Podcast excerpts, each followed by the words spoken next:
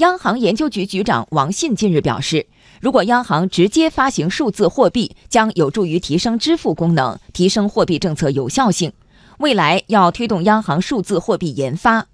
王信认为，央行数字货币可以成为一种计息资产，满足持有者对安全资产的储备需求。央行还可以通过调整央行数字货币利率，影响银行存贷款利率，同时有助于打破零利率下限。这是今年以来央行第二次在公开场合表态推进数字货币研发。东方资产管理公司首席经济学家吴庆分析，这传递出的信号是央行非常关注数字货币全新的领域，并且积极行动，希望紧跟前沿的脚步。中国央行从很早以前开始就相当重视这个数字货币这件事情。货币数字出现之初，央行就开始关注它。几年前，央行就进入了这个数字货币的这种研发，也成立了相应的机构。央行非常关注。数字货币全新的领域，而且在这个领域里也开始行动，希望紧跟前沿的脚步。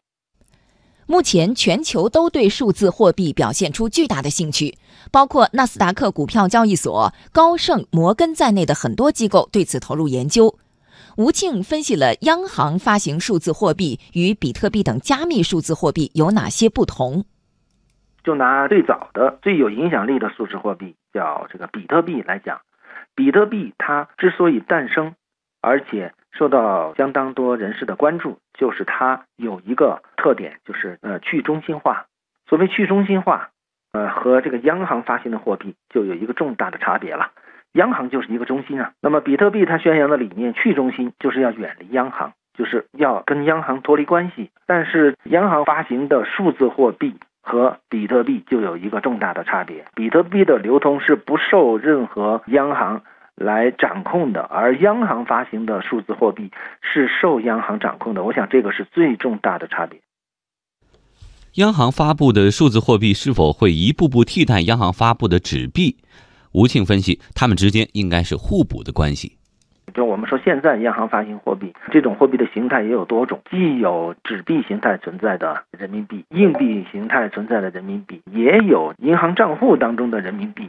比如，全球任何一家央行都有一个很重要的职责，叫做反洗钱。那么，这个反洗钱，呃，对于这种就是数字货币来说，那就相当容易，容易很多。而对于这种纸币形态存在的货币或者硬币形态存在的货币，那么对于反洗钱来说呢，难度是非常大的。就在近期，Facebook 发布的数字货币天秤币引发广泛关注。在昨天举行的中国外汇管理改革与发展研讨会上，中国金融学会会长周小川表示，天秤币本身能不能成功，仍然要打一个问号。但至少他提出了一个想法，这就会产生冲击。这不仅是对传统业务和支付系统的冲击。他企图盯住一篮子货币的想法，代表了未来可能出现一种全球化货币的趋势。在人民币本外币趋同和一体化的进程中，需要考虑这种趋势对我们的压力。周小川认为，我们需要在政策研究和储备上有前瞻性的准备，在可能发生的危机中尽量减少自己的软肋。